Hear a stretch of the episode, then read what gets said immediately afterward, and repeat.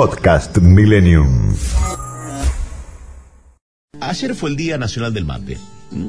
Pero para hacer algo diferente, vamos a hablar hoy eh, del mate, eh, reconociendo que ayer era un día agitado para aquellos que son especialistas en el rubro eh, y además nos gusta evaluar a ver todo lo que lo que sucedió en la jornada de ayer. En línea está Carla Johan, que es sommelier de mate. ¿Qué tal, Carla? ¿Cómo estás? Buen día. Buen día, Eduardo. Un placer hablar con vos. Qué día ayer, ¿no? Qué día. ¿Qué día, Tete? no sabes lo que fue, Eduardo. Te pido mil disculpas porque era una conversación tras otra, pero acá estamos, como dijiste bien, para hacer un balance también de lo que fue el día. Sí. Yo creo que estamos pasando el, por el mejor momento del mate. Ajá. Y, y bueno, también mucha innovación, muchos proyectos nuevos en mi caso también, viste, asesorando, haciendo talleres, capacitando a emprendedores, así que muy feliz de haber pasado un día así agitado. Muy bien. Eh, si hablamos de la yerba mate, después nos hablamos de, de, la costumbre, si han cambiado, cómo cambiaron los hábitos desde el momento de la pandemia y demás en la Argentina y en el mundo. Pero la yerba mate, la yerba de Argentina, ¿está bien calificada? Sí, está bien calificada. Por ahí no somos muy competitivos en precio en el exterior, ¿no? Como muchos otros productos también, eh, como bien sabemos. Eh, nos cuesta un poco competir, viste, con hierbas de Paraguay, de Brasil. Eh, pero en lo que es calidad, nosotros tenemos la característica de usar palos en nuestra mezcla o blend de hierba, a diferencia por ahí de, de otros mercados. Em, y eso también nos hace a que por ahí nos buscan porque es una hierba amable, fácil de tomar. Y, hoy también tenemos un sinfín de propuestas, ¿no? Hierbas saborizadas, compuestas. Así que por suerte estamos exportando muy bien y también muy buen consumo interno. Eh, me leíste la mente. ¿Hierbas saborizadas, sí o no? Sí, sí, sí, por supuesto. Por ahí lo, lo, que recomiendo y a mí me encanta es secar las, las hierbitas o las cáscaras de naranja y poner nosotros en el mate. Como hacían nuestras abuelas. Eso, sí, sí, sí, sí. O sea, prepararnos nuestro mate como, como nos gusta y ahí cerca de la bombilla acomodar las hierbas. O sea, el saborizante natural. Sí, sí, sí. Después, bueno, comercialmente hoy por hoy mejoraron muchísimo también las hierbas eh, saborizadas y compuestas, así que hay muy buenas opciones comerciales. Eh, y en cuanto a la costumbre de tomar mate, ¿en qué ha cambiado? ¿Para mejor, para peor o, simplemente que se haya modificado desde el comienzo de la pandemia?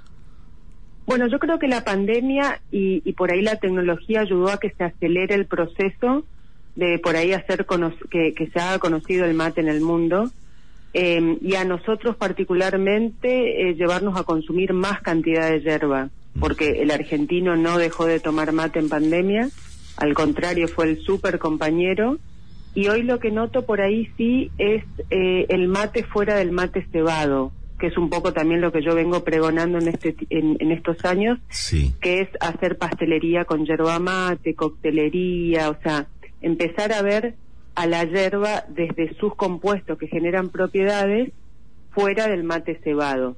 Y creo que es ese también el futuro, como también el mate en taza, ¿viste? Así como mate cocido, como lo conocemos, eh, que va a ser una alternativa por ahí para que el turista también se pueda amigar al mate. Es decir, a, a las múltiples maneras de, de, aplicar la, la yerba mate a, a distintas recetas, si se quiere. Sí, sí, sí.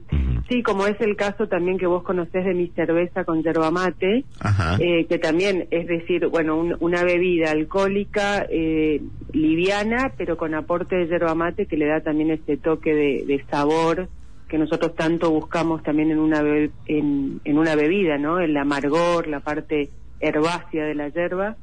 Y así están surgiendo un montón de proyectos interesantes por ahí más en el exterior que acá, que siempre estamos, viste, los argentinos como que somos muy tradicionales y, como que nos cuesta, viste, salir a la innovación, pero yo creo que de a poquito nos estamos animando. Bien, bien.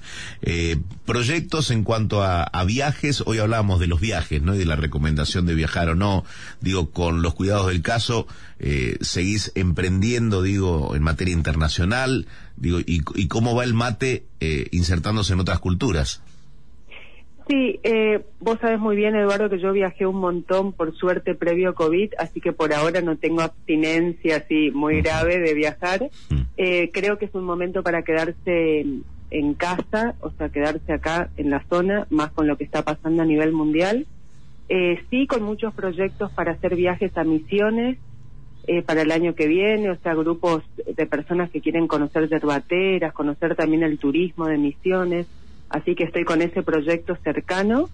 Y después viendo un poco cómo, cómo viene el 2022, con ganas de, exportar yerba también con mi productor. Eh, hay mucho consumo en el exterior que se está abriendo y hay que aprovechar ahora eh, para empezar también a posicionar marca y, y bueno, y viendo también este 2022 cómo se presenta con ferias y eventos y, y a ver cómo estamos eh, para el año que viene. Bien, ojalá traiga cosas buenas este mes de diciembre y 2022 también. Carla, muchísimas gracias. Me gustaría que me recuerdes eh, tus redes sociales, ¿sí? ¿Cómo te encuentran? Sí, el Instagram arroba sommelier de mate ok, sommelier con doble M. Eh, y después el, la página web www.somelierdemate.com, que ahí pueden adquirir si quieren los productos. Y bueno, y a vos, Eduardo, desearte felices fiestas si no nos vemos, que empiecen muy bien el año, vos y tu, tu equipo de radio. Y, bueno, y desearles muy buena vida, buenos mates y siempre mi cariño hacia vos y, y, a tu equipo también. Bueno, y que la próxima sea con, con un mate y con un termo aquí, en el estudio. Por favor, por ¿Eh? favor, prometido.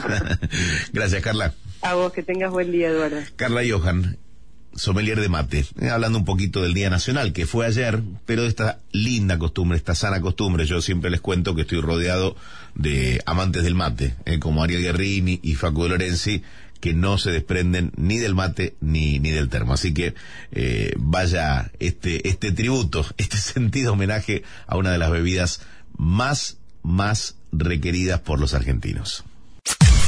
Podcast Millennium.